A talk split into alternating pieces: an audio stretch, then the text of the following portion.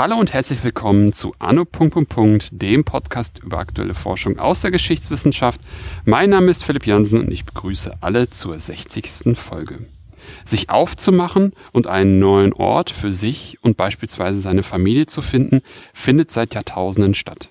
Hat man einen Ort gefunden, sich etwas aufgebaut und ein Gefühl der Heimat im Herzen, heißt das noch lange nicht, dass die Autoritäten einem alle Rechte zugestehen. Genau hier setzt Levke Haders mit ihrem Projekt an und forscht darüber, wie Migrierende und Autoritäten miteinander interagierten. Hallo Levke. Hallo Philipp. Levke, zum Anfang magst du dich einmal kurz selbst vorstellen? Ich bin Levke Haders. Ich bin Mitarbeiterin am Arbeitsbereich Moderne Geschichte und Geschlechtergeschichte an der Universität Bielefeld. Und ich beschäftige mich mit Migrationsgeschichte, Wissenschaftsgeschichte, Geschlechtergeschichte und ein weiteres Feld, das ich sehr liebe, ist die Biografieforschung. Wow, das ist ein sehr spannendes Feld in jedem Fall. Wie bist du denn jetzt auf das konkrete Projekt gekommen? Das ist eine gute Frage und äh, da könnte ich etwas länger ausholen. Ich versuche es etwas kürzer zu machen. Ich habe ja meine Doktorarbeit geschrieben über Wissenschaftsgeschichte, über Geschlecht in der Wissenschaft in den USA und ähm, wollte danach, wie es ja in der Geschichte oft noch üblich ist, auf jeden Fall aus der Zeitgeschichte wechseln in das 19. Jahrhundert. Das war sozusagen eher so eine formale Entscheidung. Aber vor allen Dingen wollte ich auch das Feld wechseln aus der Wissenschaftsgeschichte raus, die mir wahnsinnig viel Spaß macht, aber die sich doch, ja, die auch eine, auf eine Art und Weise oft eben auch eine Selbstbespiegelung ist.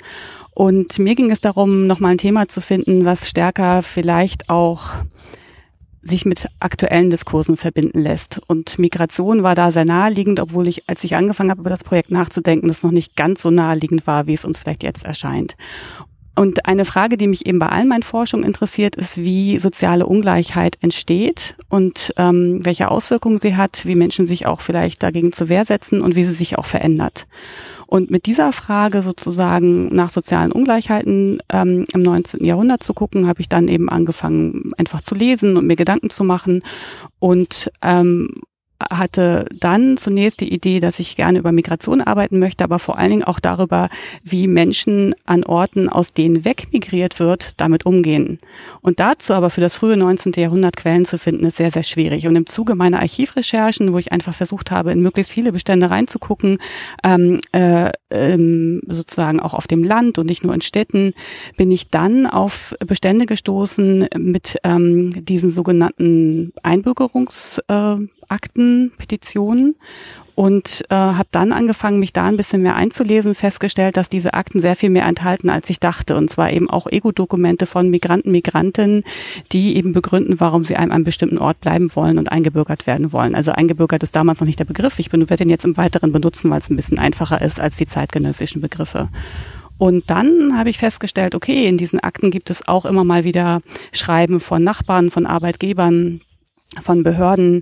Ähm, und ich komme eben ein bisschen an meine Ausgangsfrage vielleicht doch auch ran, wie geht eigentlich die lokale Bevölkerung mit äh, Migration um? Und dann habe ich sozusagen angefangen, mich mit diesen Beständen systematisch zu beschäftigen, Beständen von ähm, Anträgen auf Einbürgerung oder Niederlassung. So bin ich erstmal an das Thema gekommen. Ja, immer noch ein Thema, was hochaktuell ist, ne? Also seitdem es Migration gibt, äh, ist das immer noch immer wieder ein Thema, wie gehen ak alle Akteurinnen und Akteure, die daran beteiligt sind, irgendwie miteinander um. Ne? Das mehr oder weniger als Cliffhanger. Ähm, wollen wir vielleicht zu Anfang nochmal kurz ein bisschen über Migration sprechen, dass wir da einfach nochmal vielleicht den einen oder anderen ein bisschen abholen, was du unter Migration verstehst.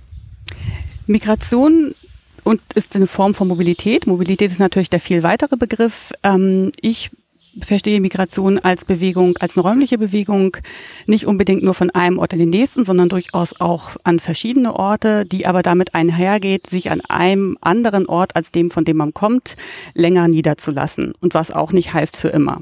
Ähm, früher hat die Migrationsforschung sich ja oft angeguckt, Menschen sind von Deutschland in die USA ausgewandert und das war dann sozusagen eine ähm, Fernwanderung von A nach B und bei B, an B sind sie dann geblieben.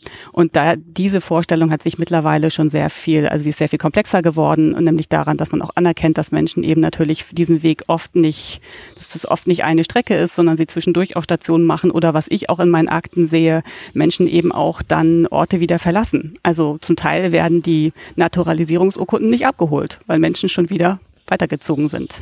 Ach. Aber sie hatten hm. an einem Punkt ja die Vorstellung, dass sie bleiben würden.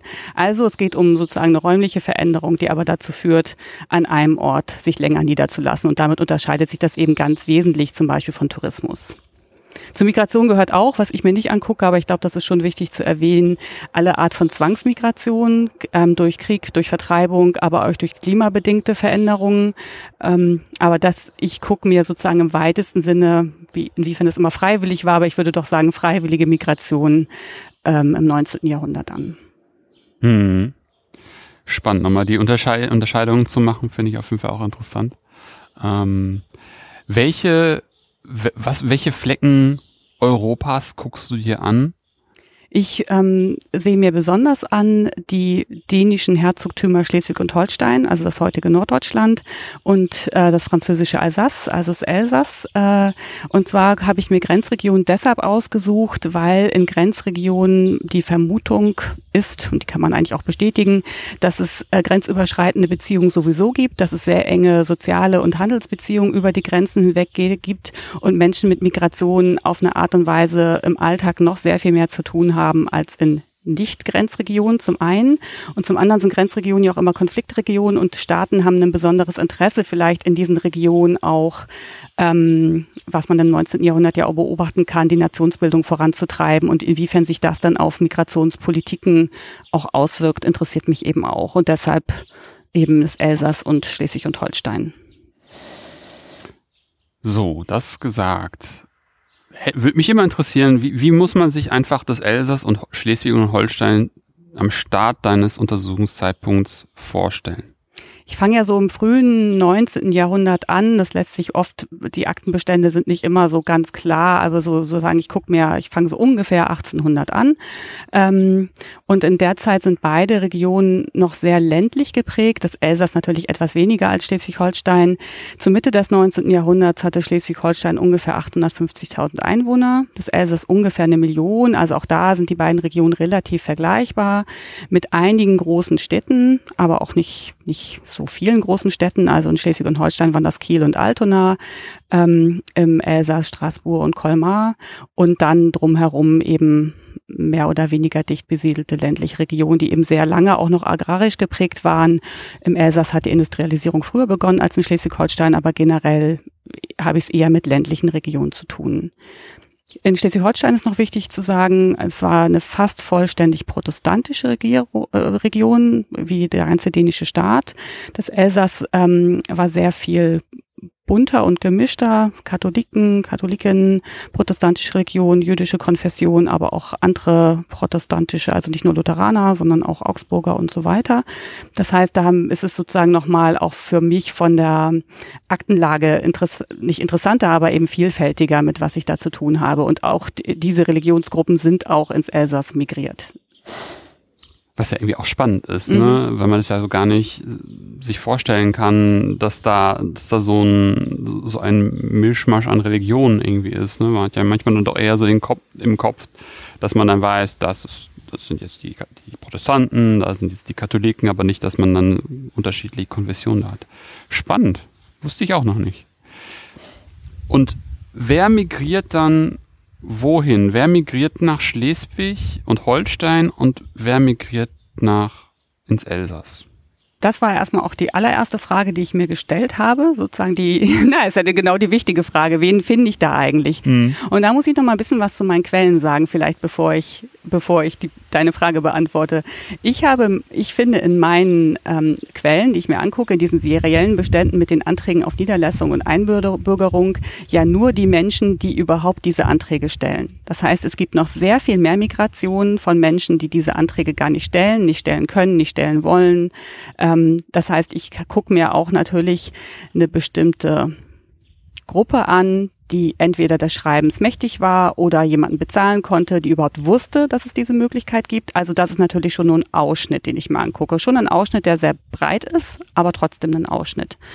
Und in diesen Ausschnitt ähm, fallen, ja, was man eigentlich erwarten würde, würde natürlich wandernde Handwerkergesellen in großer Zahl, sowohl im Elsass als auch in Schleswig und Holstein, aber eben auch durchaus Mediziner, Lehrer, Pastoren. Also damit haben wir es natürlich eher schon mit einer akademisch gebildeten nicht mal unbedingt Elite ökonomisch, aber sicher sozialer ähm, Elite zu tun. Ähm, dann gibt es aber natürlich auch zunehmend im Verlauf des 19. Jahrhunderts Fabrikarbeiter, Fabrikarbeiterinnen, Dienstpersonal. Darunter sind dann eben auch ähm, die wenigen Frauen, die sich in meinen Akten befinden. Oder eben auch ähm, die Geflüchteten, die nach den polnischen Aufständen geflüchteten äh, Polen, werden sie in den Akten immer genannt, die eben auch ein ganzes Spektrum an Berufen mitbringen, Ingenieure, hm. Militärs und so weiter. Und in Schleswig-Holstein ist das ist sicherlich noch anders als in der französischen im französischen Staat. In Schleswig-Holstein gibt es auch relativ starke oder in meinen Akten finden sich sehr viele Adlige auch wieder gerade am Anfang des 19. Jahrhunderts, die eben äh, oft aus beruflichen Gründen äh, in den Norden migriert sind, für den dänischen Staat zu arbeiten und dann eben auch diese Anträge stellen. Wie muss man sich das dann überhaupt vorstellen? Was beantragen Sie da? Was, wie, wie läuft das ab? Und warum, was ist so die, auch die Motivation dahinter, das überhaupt zu tun? Das ist auch eine gute Frage. Manchmal kann ich das beantworten, manchmal nicht.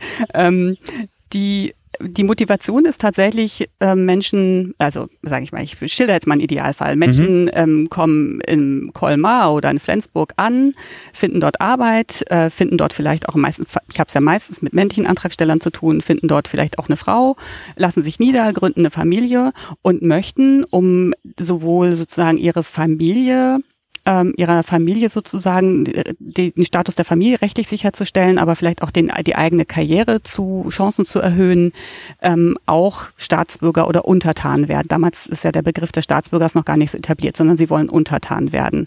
Und das ist eigentlich der Grund, warum dann dieser Antrag gestellt wird. Also primär auch in ähm, Schleswig und Holstein geht es oft darum, und das wird auch so geschrieben, man möchte die eigenen beruflichen Aussichten verbessern zum Beispiel als Lehrer ähm, an, wenn man sozusagen an Gymnasien unterrichten wollte, haben viele Lehrer gedacht, es sei besser, eben diese, diesen Untertanenstatus zu erhalten. Das war rechtlich nicht unbedingt notwendig, aber war für viele doch auch ein Ziel. Ähm, und in, im Elsass ist noch sehr viel stärker auch der Wunsch sicherlich die rechtliche Stellung der Familie. Also die, dass die Kinder sozusagen dann auf jeden Fall auch französische Staatsbürger sein würden, weil das äh, Recht in den meisten Staaten Europas dieser Zeit vorsah, wenn also eine Frau einen Ausländer heiratet, auch wenn sie das im eigenen Land tut, sind, also geht sozusagen die Staatsbürgerschaft des Mannes auf die ganze Familie über. Ah, also. Und da mhm. gerade im Elsass eben sehr viele Migranten einheimische Frauen geheiratet haben, stellen diese dann die Anträge, um sozusagen dann auch den eigenen rechtlichen Status, aber vor allen Dingen auch den der Kinder abzusichern. Mhm. Auch hier, da muss man aber noch unterscheiden. In Frankreich hat man zuerst den Antrag auf Niederlassung gestellt. Den hat auch, der ist sehr, der ist meistens genehmigt worden. Und erst fünf beziehungsweise zehn Jahre später konnte man den Antrag auf Einbürgerung stellen der dann oft nicht mehr genehmigt wurde. Aber mit dieser Niederlassungserlaubnis war man eigentlich rechtlich auch schon abgesichert. Das, was man heute sowas wie ähm, Aufenthalts, so, dass man auf jeden Fall da bleiben kann, genau. aber immer noch nicht Staatsangehöriger oder in dem Fall Untertan. Man hat Landes dann noch nicht die vollen politischen Rechte, ja. sagen, man hat dann eher passive Bürgerrechte kann man es ja auch nicht nennen, weil man ist in dem Sinne eben kein Bürger, mhm. aber man ist auf eine gewisse Art und Weise eben geschützt und äh, ja, kann auch nicht ausgewiesen werden. Mhm. Also zu, zumindest solange man sich sozusagen den Regeln und Gesetzen konform verhält. Natürlich. Die politische Beobachtung äh, hat natürlich auch in der Zeit schon stattgefunden und gerade auch von die Migranten und Migrantinnen wurden phasenweise im Elsass sehr kritisch auch von der Polizei beobachtet. Also das ändert sich natürlich auch immer also ich gucke mir einen sehr langen Zeitraum an, vom frühen 19. Jahrhundert bis eben 1865, 66 beziehungsweise 71, 70, 71 und in der Zeit verändert sich das ja auch immer wieder. Schöner Anschlusspunkt. Ähm, wie, ja genau, wie müssen wir uns das dann einfach irgendwie vorstellen, aus den Quellen heraus von dir zusammengetragen?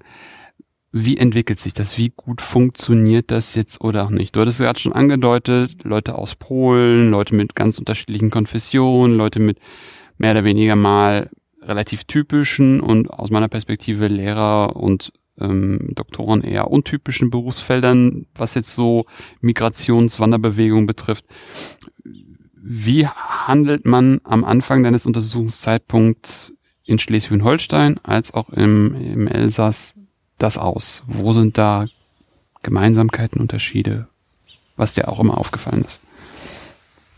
Die für mich interessanteste, das interessanteste Ergebnis eigentlich ist, dass die Auswanderungsprozesse ja in ganz verschiedene Richtungen stattfinden. Also es handeln, verhandeln einerseits die Migranten, Migranten mit den Behörden um diesen Status, den sie gerne erreichen wollen, aber auch ja die Behörden miteinander verhandeln. Also sozusagen der Ablauf ist so auch etwas schematisch jetzt geschildert.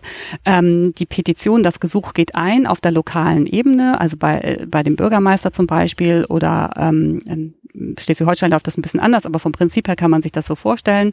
Dann ähm, schickt der Bürgermeister im Elsass das an die nächsthöhere Ebene, den Präfekten des Departements. Dort wird das Ganze nochmal beschrieben und mit weiteren Informationen ergänzt und dann wird das nach Paris geschickt ins Justizministerium. Und bei Rückfragen geht es diesen Weg wieder zurück und die Entscheidung geht auch diesen Weg wieder zurück und er erreicht dann irgendwann den, oft sehr viel später, den ähm, Migranten.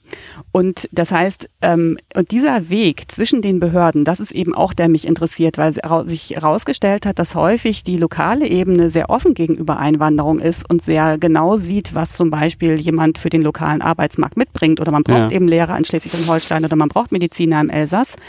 Aber die ähm, die zentrale Ebene in Kopenhagen und Paris eben sehr viel kritischer ist.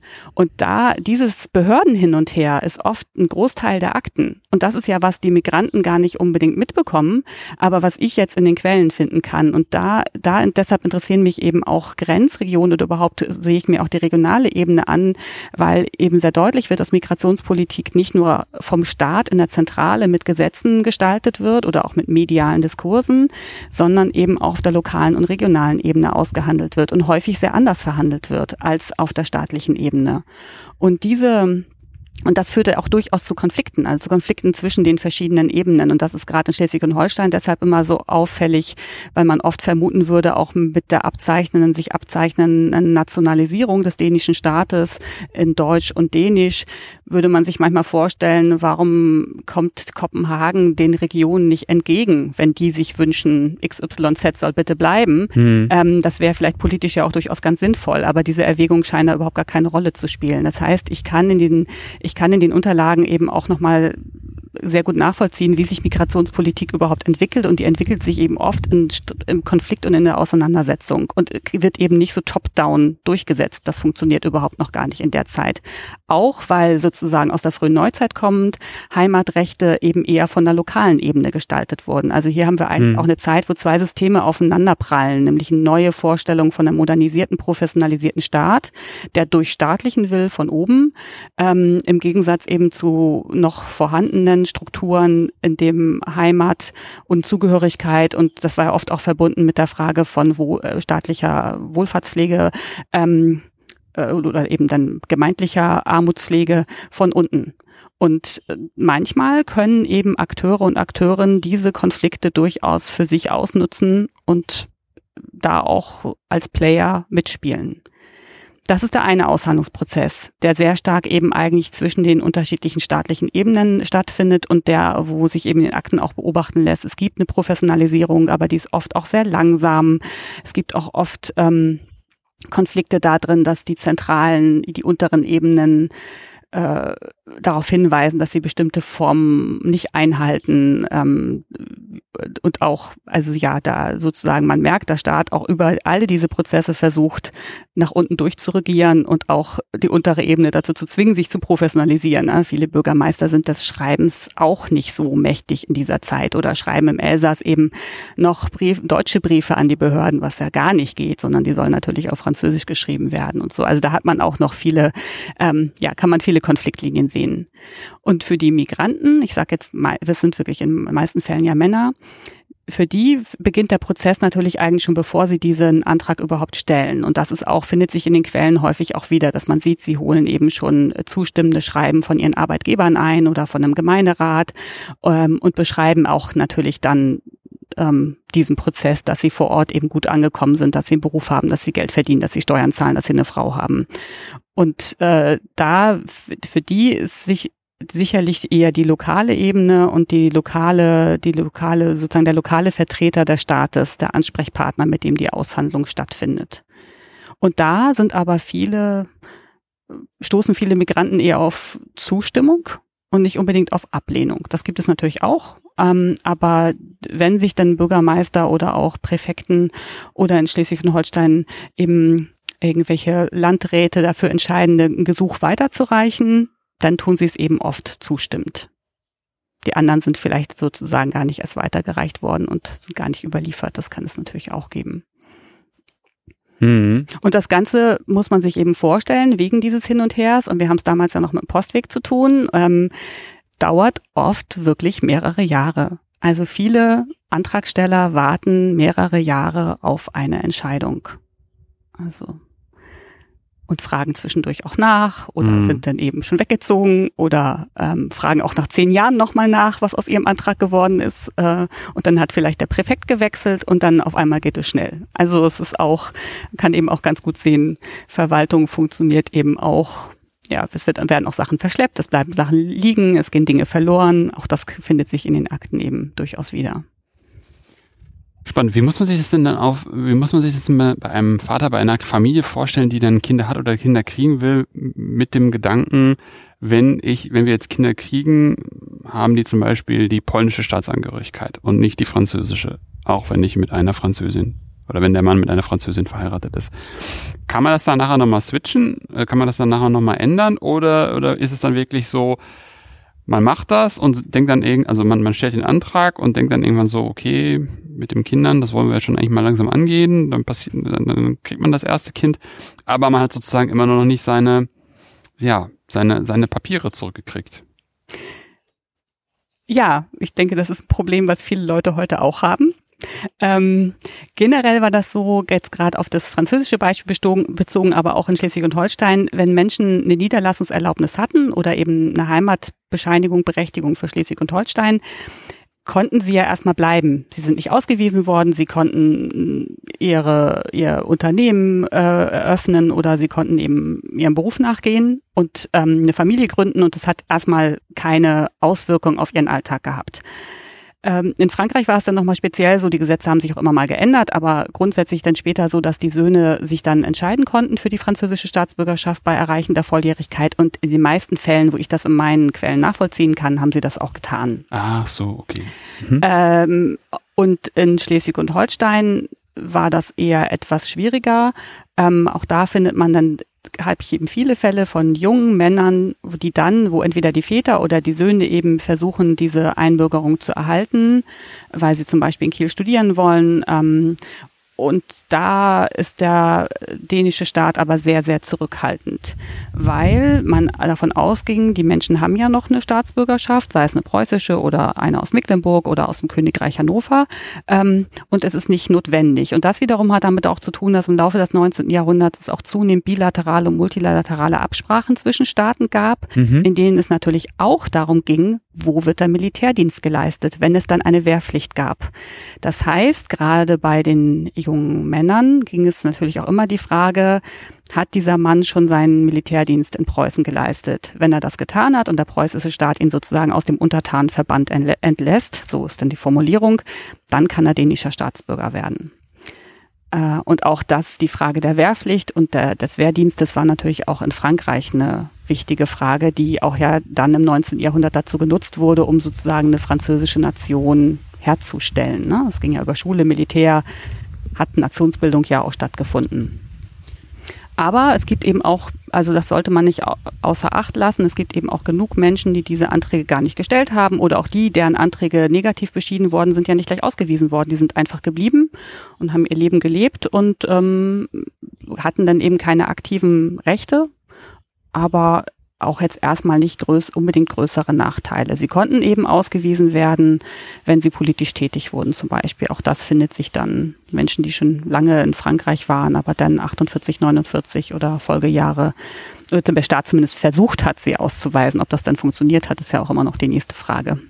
Guter Hinweis auf jeden Fall, weil man erlebt das ja teilweise auch in Berlin oder so. Da ist es sind einfach eine sehr Städte mit einem sehr hohen Faktor, dass da Leute hinwollen aus, aus der ganzen Welt. Und entsprechend ist halt aber auch nicht jeder hier, der dann gleich eine deutsche Staatsangehörigkeit haben will, ne, sondern möchte einfach nur das Flair der Stadt erleben oder, oder sieht jetzt hier einfach für sich als Zimmermann eine gute Möglichkeit, Geld zu verdienen. Und im Zweifelsfall äh, zieht man dann einfach weiter oder bleibt da, aber hat halt irgendwie keine Ambition unbedingt ähm, Franzose zu werden. Ja, und in beiden Fällen, also sowohl in Schleswig und Holstein, das gucke ich mir die, diese Region ja auch an, als auch im Elsass hat sich dann die staatliche Zugehörigkeit ja eh nochmal geändert. Also Schleswig-Holstein wurde dann preußisch äh, und Teil des Deutschen Reiches. Ähm, und da ging es dann eher die, darum, dann ja um die sehr konfliktgeladenen fragen, wer sozusagen wird dann Däne und wer wird Deutscher. Ja. Ähm, und im Frankreich ja, im Elsass ja ähnlich. Ähm, Elsass wurde, Elsass-Lothringen wurde Teil des Deutschen Reiches und auch da finden sich dann sozusagen kann ich zum Teil eben nachvollziehen, dass bestimmte Familien sich eben dafür entstemmt auch, auch für Frankreich entschieden haben. Die sogenannten Optanten und Opta Abstimmungs ähm, finden, kann ich eben manchmal diese Quellen noch finden, dass Familien dann eben Familien, die ich in den, die sozusagen 20 Jahre vorher, 10 Jahre vorher die französische Staatsbürgerschaft beantragt haben, auch bei der französischen Staatsbürgerschaft bleiben. Viele bleiben natürlich aber einfach vor Ort und werden dann eben Teil des Deutschen Reiches. Ja. Das heißt, ohne sich zu bewegen, verändert sich manchmal auch die staatliche Zugehörigkeit und mhm. nicht zu selten. Ja, ja, das ist ja, das wird mich ja nachher nochmal oder gleich nochmal für, für Dänemark und beziehungsweise für Schleswig-Holstein interessieren, weil da ist es ja auch heute noch so, dass gerade auch, nur das ist ja nochmal explizit nochmal gesagt, Grenzregionen und da ist es dann ja immer noch so, ne, dass man in dem einen hat eine deutsche Minderheit, in, also in Dänemark äh, und in ähm, Holstein, Schleswig-Holstein, äh, hat man dann äh, oder hatte man dann äh, eine dänische Minderheit. Wie, wie geht man denn dann damit einfach um? Du meinst jetzt historisch gesehen? Ja. Diese Vorstellung von Minderheit finde ich, glaube ich, hat es in der Form noch nicht so gegeben und finde ich zumindest in den Quellen, die ich mir ansehe, überhaupt nicht, sondern mhm. es war eben ein Staat, der aus sehr unterschiedlichen Sprachgruppen bestand, mhm. ansonsten ja sehr homogen war, was zum Beispiel die Religion anging. Und äh, zu Dänemark hatte ja auch vorher Norwegen gehört. Also es gab ja sozusagen, und das Dänemark hatte auch Kolonien, also Schleswig und Holstein waren sozusagen ja nicht die einzigen Teile dieses Staates ähm, jenseits des dänischen sozusagen des dänischen Kernlandes, sage ich mal. Ähm, und das war eben von der erstmal für den Staat nicht so ein Problem, sondern das wurde ja eigentlich erst im 19. Jahrhundert durch die durch den aufkommenden Nationalismus und die Vorstellung, es muss jetzt Nationalstaaten geben, zu einem Problem. Mhm. Ähm, und dann eben ja auch tatsächlich zu einem ganz konkreten Problem für Schleswig und Holstein. Und ähm, im Elsass ist das ist gibt es eben sehr viele Migranten, Migrantinnen, die eigentlich aus benachbarten Regionen kommen, also wirklich, wo die, wenn ich mir das angucke, die sind 50 Kilometer migriert, also 20, 30, 40, 100. Also natürlich gibt es auch viele, die von weiter weg kommen, aber eben viele, die eigentlich aus der näheren ähm, Umgebung kommen, wo es auch familiäre Beziehungen gibt. Das kann man manchmal ganz gut nachvollziehen. Die haben das, glaube ich, nicht wahrgenommen unbedingt als eine Migration in ein völlig anderes Land, sondern man hat den gleichen Dialekt gesprochen, man hat Alemannisch gesprochen und natürlich ja, der, der, der sozusagen der Staat, der da drüber stand und der König war ein anderer. Aber die, für den Alltag war das vielleicht gar nicht so ein Unterschied und für die Sprache und dessen, mit wem man sozusagen zu tun hatte. Insofern glaube ich, ist diese Frage der Minderheit das wird dann ja erst eben im 19. Jahrhundert durch den Nationalismus eigentlich zu einem Thema. Also ich meinte, ich meinte eigentlich eher so in der Richtung, ähm, wenn wir dann, wenn wir dann langsam diese diese Nationalität haben, beziehungsweise einfach, dass das, dass das Schleswig und Holstein dann, dann preußisch werden und man dann ja eine mehr oder weniger klare Linie äh, zu Dänemark hat, ähm, wie dann einfach da dann operiert wird, wenn dann zum Beispiel Dänen ja auf einmal da sind und dann ja auch irgendwie mit mit mit den irgendwie umgegangen werden muss. Ob jetzt nun, äh, dass, dass sie dann auch ihrerseits den Antrag auf die preußische Staatsangehörigkeit stellen oder sagen, wir bleiben mal so. Beides. Mhm. Also es gibt natürlich dann auch ähm, durchaus nochmal Bevölkerungsbewegungen, in dem Fall noch nicht ganz so große, aber eben auch Menschen, die sich sozusagen, die dann nach, ins Kernland Dänemark gegangen sind und umgekehrt andere, die in Preußen bleiben und eben diese Anträge auf ähm, Einbürgerung stellen. Der preußische Staat aber sagt, nein, nein, ihr seid vor Ort, das ist sozusagen über staatliche Verträge geregelt, ihr seid mhm. jetzt sozusagen automatisch Preußen, ihr müsst jetzt nicht nochmal einen Antrag stellen. Aber das gerade in dieser Umbruchsphase hat man dann natürlich viel Unsicherheit und das findet sich auch in den Akten wieder. Und umgekehrt kann man aber in den 60, frühen 60er Jahren auch schon beobachten, also als diese Konflikte sich zuspitzen, dass der dänische Staat immer zurückhaltender wird, ähm, deutschsprachige Migranten, viele kommen eben aus Preußen oder aus Hannover, einzubürgern. Also das ist, da kann man sehr, sehr deutlich sehen, dass die 60er Jahre eigentlich eine Zeit sind, die wo diese Anträge meistens nicht, die werden nicht direkt abgelehnt, sondern es wird gesagt, äh, reichen Sie doch den Antrag nochmal wieder ein, wenn dann das Jura-Examen bestanden ist oder wenn Sie tatsächlich eine feste Stelle gefunden haben. Also es wird immer so eine Hinhaltetaktik. Und ich denke schon, dass da sich auch diese Konfliktlinien ähm, des Nationalitätenkonfliktes eben auch schon widerspiegeln, weil man eigentlich nicht unbedingt vielleicht noch, ja, das bestärken will. Und das ist interessant, weil in der Zeit zum Beispiel in Preußen sich eigentlich diese die, die staatliche Vorstellung von Migration verändert sehr stark hin zu einer pragmatischen Regelung. Also alle Arbeitskräfte, die wir brauchen können, die dürfen ruhig auch kommen. Und da agiert eben zum Beispiel der dänische Staat anders. Es ist viel weniger pragmatisch oder nicht in dem Sinne von so utilitaristisch arbeitsmarktmäßig gedacht, sondern es spielen noch andere Erwägungen eine Rolle. Und man kann aber eben auch sehen, dass es in den frühen 1860er Jahren zunehmend auch die Anträge eigentlich von, ja, doch einer gebildeten Schicht kommen. Noch mal mehr als in den 1820er, 1830er Jahren, wo der, wo die Bandbreite noch größer ist, auch der Berufe.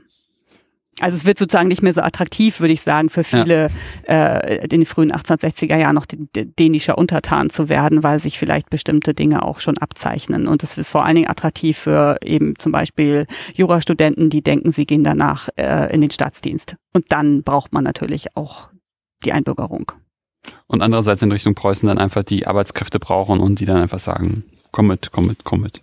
Ja. Auch nicht nur, auch da, aber so grundsätzlich ist es noch, ist, hat sie sozusagen gibt es eben eine Freizügigkeitsregelung mhm. und ähm, man sozusagen der wirtschaftliche Faktor von Migration wird sehr viel höher bewertet als als noch 20 Jahre zuvor, mhm. wo es eigentlich eher eine Vorstellung gab von ähm, ja, Migranten, Migranten könnten gefährlich sein, sie könnten politisch mhm. gefährlich sein, es könnte, also das ändert sich eben in dieser Zeit. Auch die Vorstellung von dem, von dem, von Mobilität. Ähm.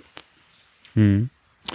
Jetzt hatten wir gerade den Anfangspunkt gemacht, wo es eher so dieses, noch so in so einer Art von Übergangsphase ist. Es, es, es wird irgendwie versucht, sich zu professionalisieren, staatlich von oben nach unten durchzuregieren und sozusagen zu sagen, so hätten wir es gerne, so hätten wir es gerne.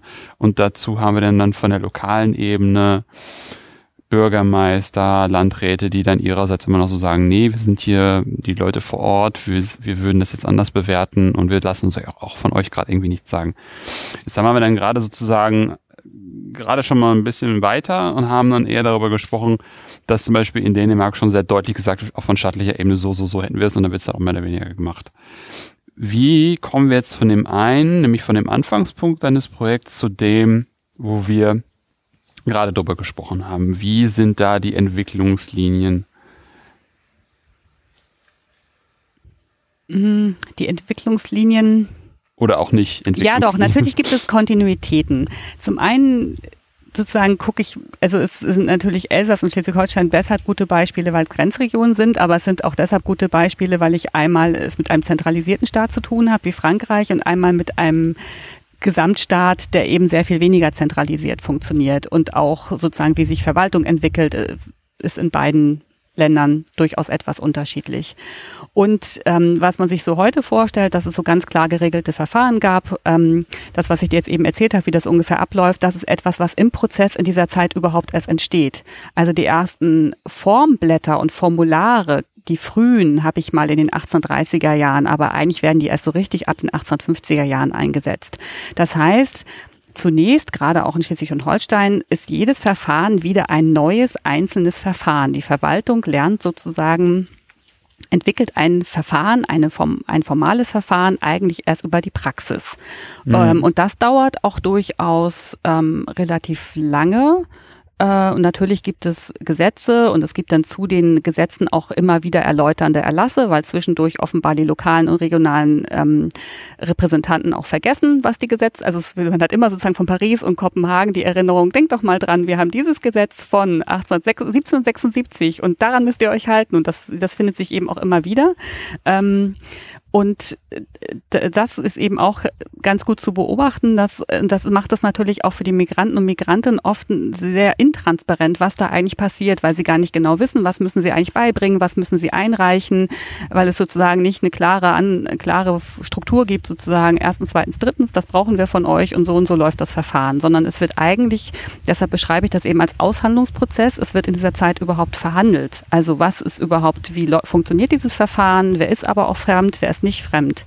Und äh, ich beobachte sozusagen, ich würde sagen, eine Professionalisierung oder eine stärkere Formalisierung wirklich erst so ab den 1840er Jahren. Äh, mit auch natürlich der mit der mit mehr Anträgen, die dann gestellt werden, ähm, obwohl es sozusagen direkt um 1800 auch relativ viele Anträge gibt. Also durch die großen politischen Veränderungen im Zeitalter Revolution gibt es eben auch sehr viel Mobilität und sehr viel, ja eben sehr viel Veränderung, die Menschen auch als solche wahrnehmen. Da gibt es auch schon mal so einen großen, größeren Cluster sozusagen von Anträgen, die gestellt werden, die da aber eben wirklich noch so sehr individuell, mehr frühneuzeitlich behandelt werden als ein Petent schreibt dem König und bittet um eine individuelle individuelle Gnade sozusagen. Und erst langsam gibt es so ein, wird daraus ein Verwaltungsvorgang. Mhm. Wird dann da, gibt es da irgendwie so, so Leute, die dann wissen, wie man sowas macht? Wir hatten gerade schon mal darüber gesprochen, ähm, dass es auch natürlich sowas wie Schreiber gibt, die überhaupt erstmal in der Lage sind, das verbalisierte, ich bin der und der und möchte jetzt gerne das und das. Und das möchte ich, weil des und deswegen. Ähm, das ist ja irgendwie schon klar, dass einfach die Alphabetisierungsrate da noch nicht so hoch war und es dann Leute gab, die das gemacht haben. Aber wenn ich das jetzt so höre, muss es doch auch irgendwo so Wissen geben. Mhm. Also wie, wie funktioniert das denn?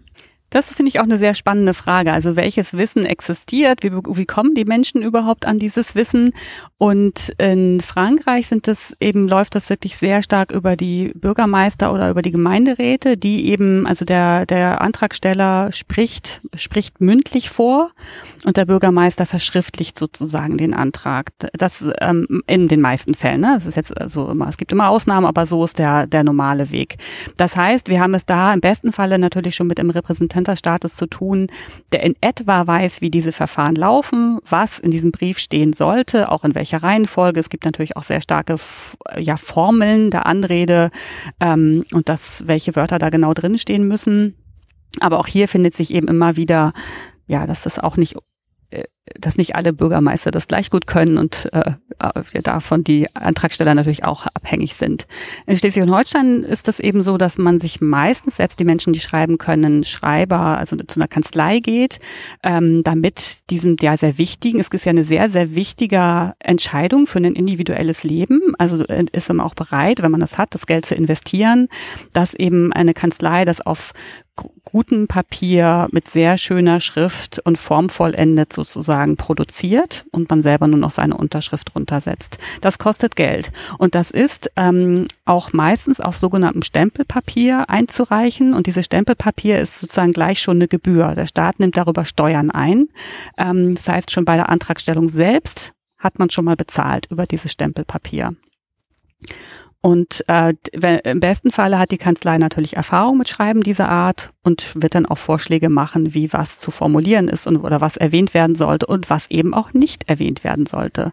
Viele Dinge werden natürlich auch nicht erwähnt. Also man kann sich das vielleicht vorstellen wie ein Bewerbungsschreiben heute. Äh, der Lebenslauf wird eben für das Ziel auch narrativ angepasst. Und das ist auch deutlich zu sehen. Und das, was wir für wichtig halten, ähm, ist in der Zeit nicht unbedingt wichtig. Also zum Beispiel ist in Frankreich lange Zeit gibt es gar keine Angabe über den Herkunftsort des Antragstellers. Das hat keine Rolle gespielt. Okay. Also was wir würden heute natürlich immer denken, es ist ganz wichtig, die vorherige Staatsbürgerschaft ist eine zentrale Information. Ist es nicht. mhm. wird erst später zu einer zentralen Information. Auch da kann man eben sehen, wie sich Vorstellungen von Zugehörigkeit oder auch von Nation und Nationalität ähm, überhaupt erst entwickeln.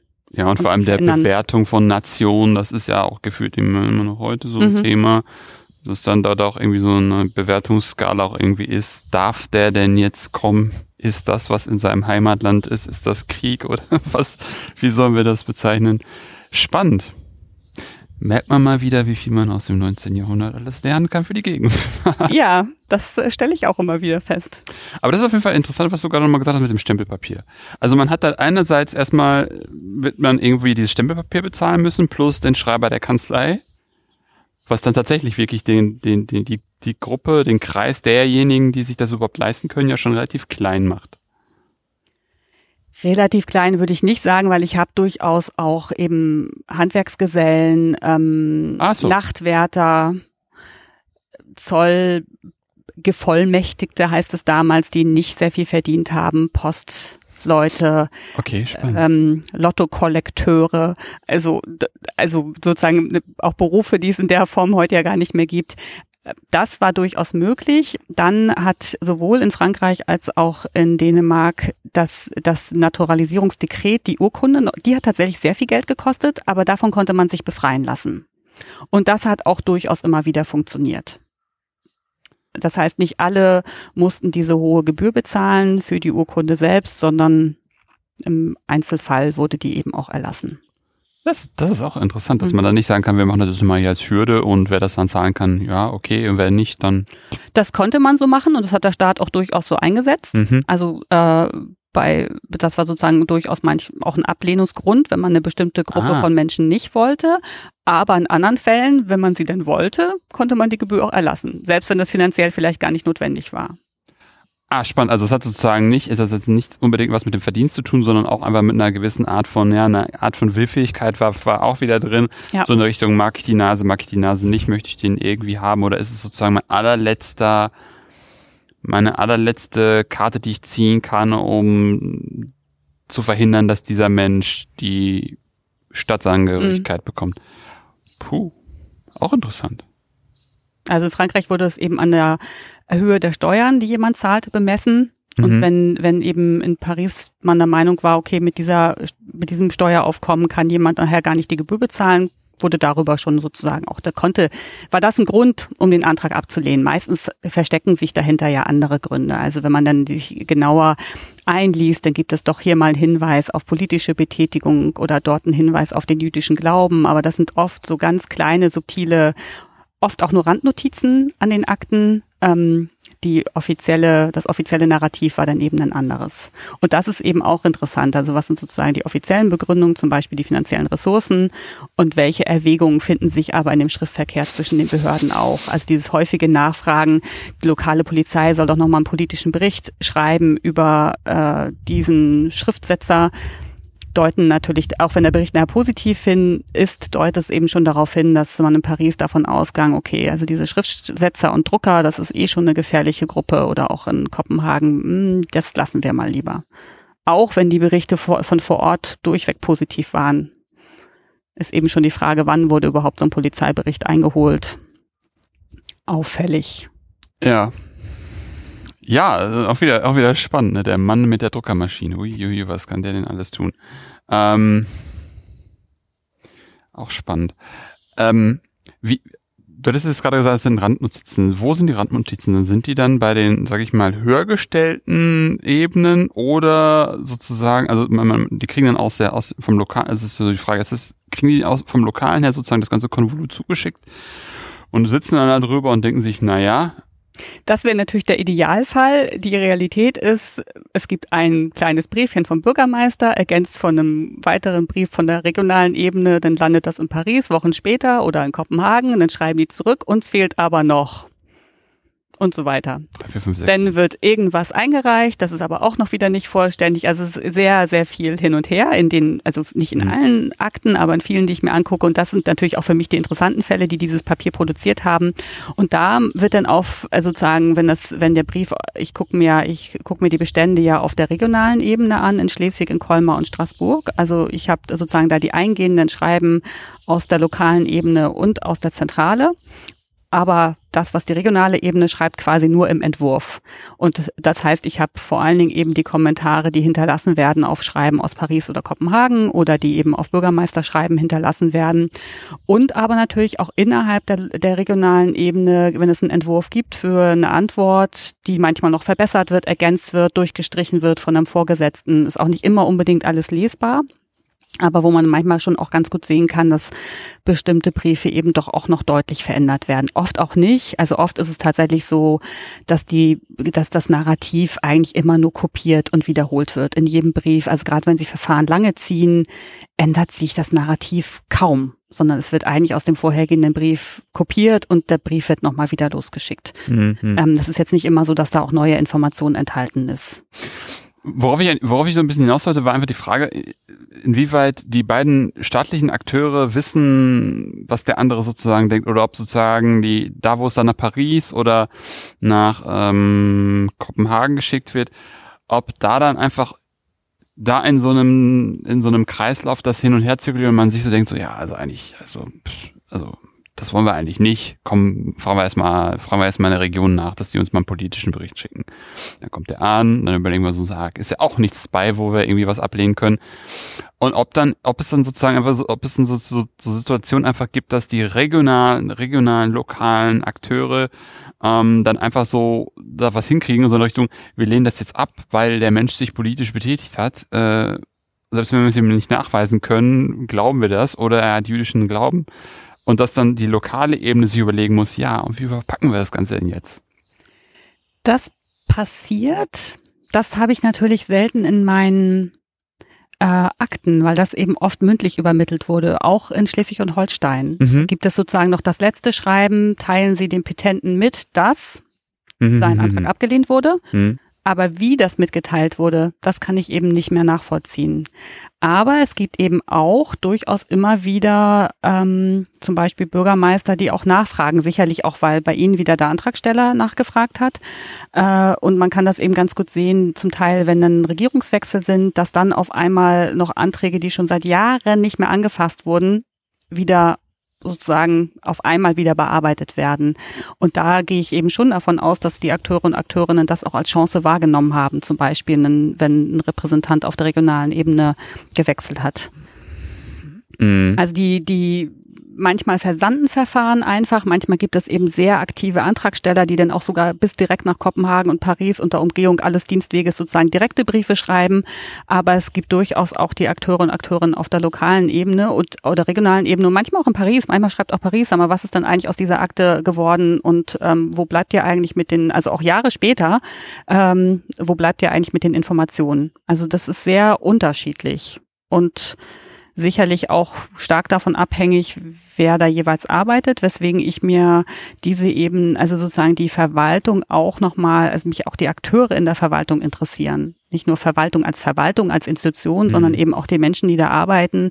Und sofern sich das rausfinden lässt, das ist eben sehr schwierig, aber auch die, vielleicht deren Einstellung zu Migration oder zu speziellen Berufsgruppen, zu speziellen ähm, Religionsgemeinschaften. Also, ne, also kann man da, kann man dem, was die schreiben, entnehmen, welche, ja, welche, welche Einstellung sie zu Migrationspolitik haben. Mhm. Unterstützen sie die Migrationspolitik des Staates, sehen sie es ein bisschen anders.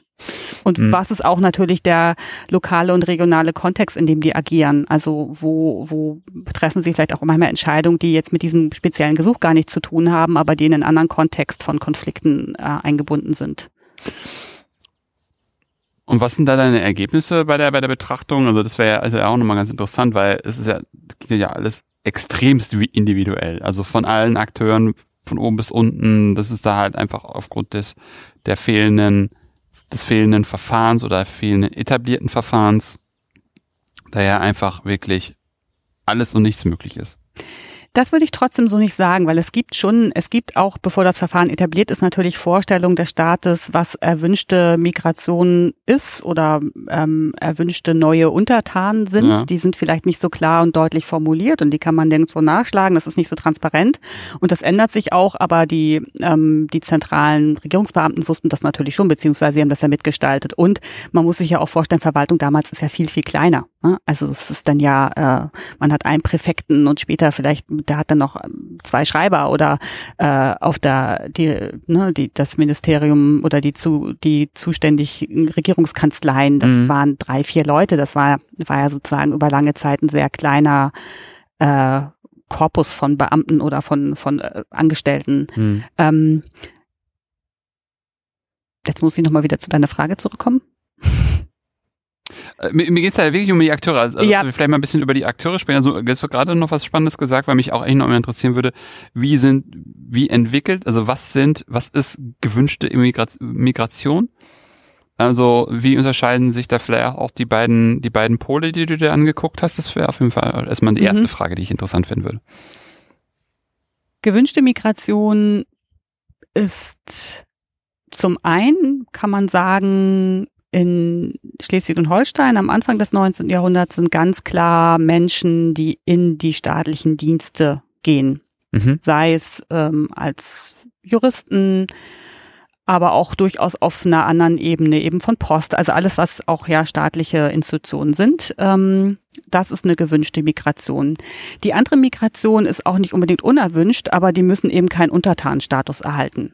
Also wie gesagt, die Leute werden ja nicht unbedingt ausgewiesen und sie sind durchaus vor Ort auch erwünscht, als Lehrer zum Beispiel. Es gibt einen ganz großen Lehrermangel in Schleswig-Holstein, die dürfen dann auch durchaus bleiben. Sie werden eben nur nicht Däne, Däne so, so, sondern bleiben halt preußischer Lehrer in Holstein. Im Elsass ist das, ähm, ist das noch in der Hinsicht doch noch ein bisschen vielfältiger, was die Berufsgruppen angeht.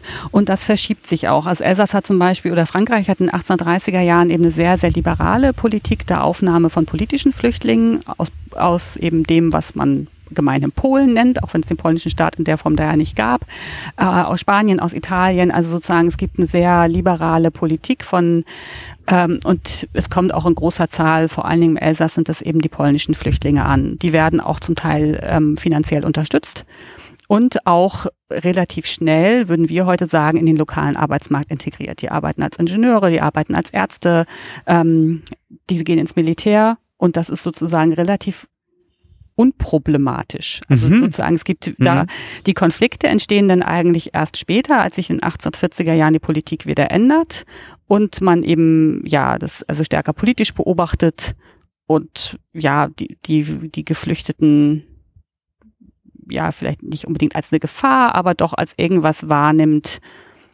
was beobachtet werden muss. Und dann, wenn sozusagen, das kann man sozusagen die, die, die ähm, durch die Gesetze in Frankreich können eben äh, speziell ist diese Gruppe, man kann zehn Jahre später, muss zehn Jahre in Frankreich gelebt haben, bevor man diesen Antrag stellen kann. Das heißt, ich habe sehr viele Anträge von diesen sogenannten polnischen Flüchtlingen in den 1840er Jahren, die eben meistens dann negativ beschieden werden. Ähm, weil das Interesse der Staates sich an dieser Gruppe geändert hat. Also so, mhm. das ist, kann man eben ganz gut nachvollziehen. Und dann erst in den, ja, mit, ab der Mitte der 1850er Jahre, als es dann wieder auch stärker wirtschaftliche Erwägungen gab, kommen dann Teile dieser, werden diese Anträge zum Teil dann erst sehr spät aber bewilligt.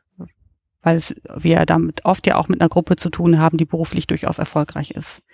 Ähnliches gilt für sehr viele jüdische Migranten, Migranten, die im Gewerbe tätig sind, Kaufleute, Handelsunternehmen haben, die ja dann durchaus auch einen Wirtschaftsfaktor darstellen, aber auch äh, ja dann erst eigentlich größerer Zahl erfolgreich ihre Anträge in den 1850er, 60er Jahren stellen können. Was, was einfach so spannend, was, was sehr spannend ist, dass man auf einmal dann auf die Idee kommt, hm, irgendwie sind die uns ein bisschen suspekt, gucken wir mal genauer drauf. Ach, jetzt sind sie uns nicht mehr suspekt. Jetzt gucken wir auf andere Sachen. Also das finde ich einfach, finde ich, finde ich aber einfach ganz interessant, dass, was, was das einfach bedeutet, ne? Dass wenn du auch durch verschiedene Brillen, politisch, wirtschaftlich, ähm, oder auch militärisch da drauf guckst, was das dann einfach für die Bewilligung oder Nichtbewilligung dieser Anträge bedeutet. Inwieweit gibt es denn wiederholte Anträge? Also sozusagen, du hast einen, einen, einen negativen Bescheid, Und dann denken die Leute sich dann irgendwann, mach ich trotzdem nochmal. Sehr häufig.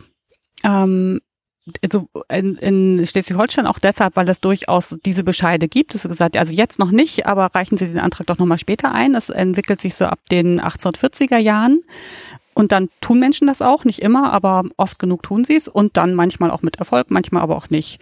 Und in, im Elsass ist das ähnlich, weil ich glaube, für viele Antragsteller und auch für die Bürgermeister gar nicht so, diese Gesetzeslage gar nicht so klar ist und die manchmal ihre Anträge eben auch vor dieser zehn Jahre Niederlassungsfrist einreichen und dann automatisch den quasi zurückbekommen, ist noch zu früh. Sie müssen erst zehn Jahre in Frankreich wohnen, bevor sie diesen Antrag stellen dürfen. Die Gesetze ändern sich ja auch. Manchmal sind es dann nur fünf Jahre. Also das ist dann sozusagen ja auch nicht so immer unbedingt so durchschaubar. Aber ich habe äh, ja, ich habe sehr viele äh, Gesuche, die mehrfach gestellt werden. Und auch oft, weil es eben gar keinen Bescheid gibt, eben weil sie einfach irgendwo in der Verwaltung versanden. Oder in, über die die Postkutsche nie angekommen sind. Äh, ja, gut, ich habe sie ja, ich habe diese Quellen dann ja in den Akten. Irgendwo sind sie ja angekommen, zumindest so. das, was überliefert ist. Aber ja, es ist, ähm, das meinte ich mit, dass eben manchmal, das auch jetzt sich erst im Laufe der Zeit so eine so ein formalisiertes Vorgehen und auch mhm. eine, in, äh, in, gerade in Schleswig-Holstein sind diese, ist das nicht so ein serieller Bestand, wie man sich das vorstellen würde, sozusagen ähm, Naturalisierungsanträge von bis, sondern die, die, äh, die Akten, die ich mir angucke, sind in ganz, ganz unterschiedlichen Beständen, was eben auch sehr viel darüber aussagt, wie sich staatliche Zuständigkeiten verändert haben und dass es nicht im, wie in Frankreich immer unter Justiz äh, verbucht wird, ähm, was es eben manchmal auch, äh, ja, wo es schon sagen, die, die archivalische Überlieferung deutlich macht, was sich da im 19. Jahrhundert verändert hat, weil es ist in dem Sinne nicht so ein serieller Bestand, wie man sich das vorstellen würde, sondern erst, ein, ich finde diese Gesuche eben an sehr unterschiedlichen, in sehr unterschiedlichen Beständen im Landesarchiv in Schleswig. Hm, hm, hm.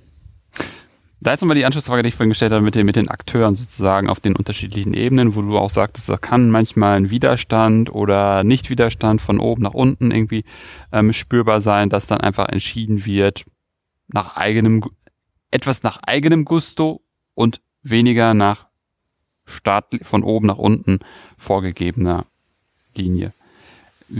Was kannst du dazu sagen, wie entwickelt sich das? Wird es weniger, wird es mehr? Was ist dir da aufgefallen? Für mich ist das ja eine Frage tatsächlich nach Inklusion und Exklusion genau. und wie wird die gestaltet.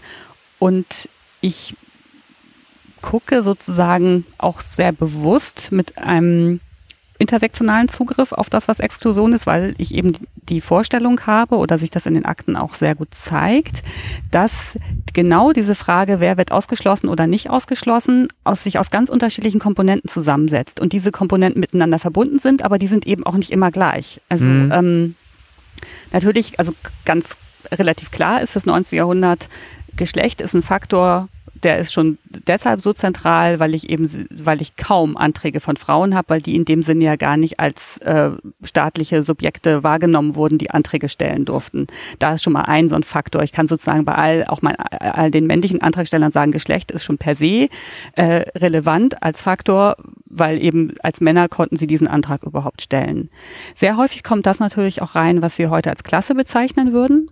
Ähm, und das würde ich jetzt nicht nur unbedingt ökonomisch festmachen, sondern eben auch, ich nenne das auch ähm, für mich, ich beschreibe das eher als Profession, Bildung, Ausbildung. Also wer kann überhaupt schreiben? Lehrer in dieser Zeit sind wahnsinnig schlecht bezahlt, aber natürlich haben sie einen gewissen sozialen Status und waren eben auch in der Lage, diese Gesuche zu stellen. Und Lehrer sind äh, ähnlich wie Mediziner auch Gruppen, die dann lokal und regional als eine wichtige Ergänzung des lokalen Arbeitsmarktes wahrgenommen worden sind. Das war ja nochmal deine Frage. Also wie werden da welcher Faktor spielt rein? Ja, da spielt Klasse oder Bildung, Ausbildung, Profession eine ganz große Rolle. Verknüpft immer mit Geschlecht. Dann wiederum zum Teil auch verknüpft mit Religion. Lehrer in Schleswig-Holstein waren alles Protestanten. Das war sozusagen, also der Staat war protestantisch, Lehrer waren Protestanten. Äh, Im Elsass wiederum ähm, lässt sich beobachten, dass ja, dass viele, nicht unbedingt alle, aber viele Anträge von jüdischen Antragstellern, hatte ich ja schon erwähnt, einfach sehr viel länger brauchen, bis sie bewilligt oder nicht bewilligt werden. Also auch hier deutlich gibt es sozusagen das, was sich später als Antisemitismus, was man in der Zeit noch nicht Antisemitismus nennen würde, aber natürlich deutlich in den Akten zeigt. Ähm, und wo ich den Eindruck gewonnen habe, zumindest von den Quellen, die ich mir angucke, das ist ja aber auch nur ein Ausschnitt, dass zum Beispiel der, die, der Gemeinderat von Straßburg oder auch der Bürgermeister von Straßburg, dass für den jüdisch, speziell jüdische Einwanderung kein Thema war. Es war Einwanderung für ein Thema vielleicht, aber ob das jetzt ein jüdischer Unternehmer oder Händler war oder ein anderer kann ich sozusagen, da kann ich wenig Unterschiede feststellen. Insofern gibt es immer so eine, gibt es eben so eine intersektionale Überschneidung von verschiedenen Kategorien. Ähm, Klasse kommt natürlich auch dann rein, wenn man es mit Adel zu tun hat. Und das hat man auch im Fall natürlich vieler polnischer Geflüchteter, auch wenn das in Frankreich der Adelstitel ja sozusagen in Akten sofort fallen gelassen wird. Aber auch da ist eben zu merken, denen gelingt es lokal schnell zu der lokalen Elite Verbindung zu zu ähm, entwickeln und die heiraten oft die oder häufig finde ich das, dass dann die Frauen von lokalen, also von Notaren, von Rechtsanwälten heiraten. Also auch da kommt natürlich Klasse auf der Ebene wieder rein. Mit wem gelingt es überhaupt vor Ort Beziehungen zu knüpfen? Und sie sind dann vielleicht, sie haben den Status als Flüchtling, aber sie bringen eben auch ein Habitus und eine Klasse mit, die sie für die lokale Bevölkerung oder für einen Teil der lokalen Bevölkerung interessant macht. Das heißt, das ist wirklich auch, ähm, ja, es gibt, ich sagen, strukturierende Faktoren wie Klasse und Geschlecht und natürlich Religion, aber es ist dann im individuellen Fall schon auch immer wieder, ja, es lohnt sich eben auch, die, die, nicht alle, aber individuelle Fälle sich eben auch anzugucken, um das etwas genauer aufzudröseln. Und das ist, was ich ja auch mache. Ich gucke mir das eine sozusagen, ich gucke mir meinen Datensample, was ja sehr groß ist. Also ich habe es im Elsass mit 2000 Gesuchen zu tun, wo ich mir aber eine Stichprobe mit jeder, aus jeder fünften, also mit jedem fünften Fall sozusagen gemacht habe und in Schleswig und Holstein ungefähr mit 400 Anträgen, aber es ist halt immer noch ein sehr großer Datensatz. Das heißt, ich gucke mir das einerseits quantitativ an, ich kann es empirisch auswerten, ähm, um dann aber an einzelnen Fallbeispielen genau diese Fragen beantworten zu können, wo, den ich finde eben auf der Grundlage meiner empirischen Auswertung, okay, das ist ein relativ typisches Beispiel für zum Beispiel den Faktor Antisemitismus. Gucke ich mir diesen einen jüdischen Textilhändler an. Also sozusagen immer so ein, auch jetzt methodisch nochmal so ein, so ein äh, sozusagen ein, ein Wechseln von einer eher empirischen Sicht auf Strukturen und dann verbunden aber wieder mit einer Sicht, eher so einer mikrohistorischen Sicht auf die Akteure und Akteurinnen. Mit auch untypischen Beispielen? ja, mit auch untypischen Beispielen. Also generell kann man ja sagen, die wenigen Frauen, die in meinem Sample sind, sind alles untypische Beispiele. Denen widme ich mich schon auch nochmal gesondert. Ähm, äh, und auch untypisches Beispiel, zumindest für meinen Bestand, für meinen Aktenbestand, ist eben auch eine erfolgte Ausweisung. Also es wird manchmal von Ausweisung gesprochen, aber sehr selten. Und eine Ausweisung, die erfolgt ist, habe ich im, habe ich sozusagen eigentlich nur einen einzigen Fall, der sehr gut dokumentiert ist und den gucke ich mir auch genauer an, weil der natürlich schon auch nochmal was, da, dass er so besonders ist, ja auch nochmal was darüber aussagt, was als normal gilt und nochmal einen Hinweis auch darauf gibt, Ausweisung hat in der Zeit natürlich stattgefunden. Nur im, wenn ich mir Naturalisierungsanträge angucke, ist das ein Bereich, der aus dem Blick gerät. Und weil ich natürlich trotzdem versuchen mörde, möchte, auch durch diese, durch, äh, durch die, wie ich mal sagen, Einschränkung meines, meines Bestandes trotzdem sozusagen natürlich mir auch andere Migrationsbewegungen der Zeit angucken möchte, mache ich dann auch diese Art von kleineren Ausflügen wenn es sich anbietet, eben auch mit so, so eher untypischen Beispielen, die aber typisch dann wiederum sind für ähm, ja auch, auch eine staatliche Migrationspolitik, in der bestimmte Gruppen eben des Staates verwiesen werden und eben als, äh, als gefährlich gelten. Also alle, alle mobilen Gruppen, die eben auch unterwegs waren, mobile Händler, arme Menschen, Bettler. Handwerksgesellen auf eine Art und Weise ja auch, galten ja auch immer wieder als gefährlich, sind die Roma die äh, in meinen, dem Bestand, den ich mir angucke, natürlich nur ganz, ganz am Rande vorkommen. Aber diese Fälle gucke ich mir dann schon auch an, um nochmal etwas mehr auch über das Migrationsgeschehen in der Zeit schreiben zu können. Mm, mm, mm. Spannend, spannend, spannend. Weil man dann einfach eben auch, auch, auch rechts und links eben nicht, nicht außer, außer Acht lässt, sondern es dann irgendwie so in, in so einen Versuch trotz allen Beschränkungen, die man einfach ja machen muss, um das Sample nicht vollkommen explodieren zu lassen, aber um das irgendwie dann trotzdem nochmal diverser darzustellen, dass man auch mal andere, also so die Randbereiche mal betrachtet. Ja, sehr spannend. Auf jeden Fall. Wollen wir hier einen Schlussstrich machen und zu den Literaturempfehlungen kommen für Leute, die sich gerne noch mal ein bisschen tiefer einlesen wollen in das, was du machst, in das, wie du es machst. Was würdest du unserer Zuhörerinnenschaft da empfehlen? Mein Buch ist, äh, das schreibe ich ja gerade noch. Das wird äh, das dauert wahrscheinlich noch ein bisschen, bis es raus ist. Das wird auch in englischer Sprache erscheinen und darüber hatten wir ja auch schon kurz äh, gesprochen. Ich möchte zwei englischsprachige Artikel empfehlen. Zum einen, aber auch deutschsprachige, aber ich sozusagen hoffe, dass das Englische jetzt nicht äh, alle abschreckt. Ich habe einen Artikel über einen süddeutschen oder österreichischen Schriftsetzer in Flensburg geschrieben, an dem ich genau diese Verhandlungen zwischen der lokalen Ebene und der staatlichen Ebene äh, versuche nochmal zu erläutern, was da eigentlich für Faktoren reinspielen, auch die Frage von migrantischer Männlichkeit betrachte. Das ist erschienen in dem äh, Journal Interdisciplines. Und ein anderer Beitrag widmet sich eben der Migration von Lehrern. Da geht es auch nochmal stärker um diese Vorstellung, also um den Begriff der Zugehörigkeit, den ich ja verwende, als Belonging, mhm. Das in meinem Titel ja auch eine Rolle spielt. Was ist eigentlich dieses Belonging? Wie wird das auch in der Soziologie definiert und wie kann ich das auf historische Forschung über, übertragen? Das ist vielleicht stärker theoretischer Artikel auch. Ähm, auf Deutsch ist erschienen ähm, und das ist sicherlich auch nochmal interessant für Leute, die sich jetzt nicht mit dem 19. Jahrhundert befassen, weil es ganz grundsätzlich darum geht, inwiefern man Mobilität und Migrationsforschung, Mobilität und Biografieforschung verbinden kann. In der österreichischen Zeitschrift für Geschichtswissenschaften. Mobile Leben beschreiben heißt er. Ähm, wo ich eben ja versuche nochmal darzulegen, warum das eigentlich eine gute Kombi wäre und auch sowohl die Biografieforschung sich vielleicht etwas stärker mit Migration beschäftigen sollte, als auch die Migrationsforschung stärker mit Akteurinnen und Akteuren. Und dann möchte ich natürlich unbedingt hinweisen auf meinen Blog. Ich blogge ja auch seit Beginn des Projektes und der ist zu finden unter belonging.hypothese.org. Mhm. Hypothesis, Hypothesis.org. Ähm, und da findet sich allerlei, sowohl zu einzelnen Fallbeispielen als auch zu den Quellen, mit denen ich arbeite, als auch aber zu verschiedenen Lehrprojekten, die ich gemacht habe, zu meinen Archivbesuchen, auch durchaus Tipps äh, dazu, wenn Studierende Hausarbeiten schreiben, wie komme ich überhaupt an Quellen, wie gehe ich mit Quellen aus dem 19. Jahrhundert um. Ähm, den empfehle ich natürlich wärmstens und der ist auch einfach zu finden und da sind auch fast alle Beiträge auf Deutsch. Alles klar.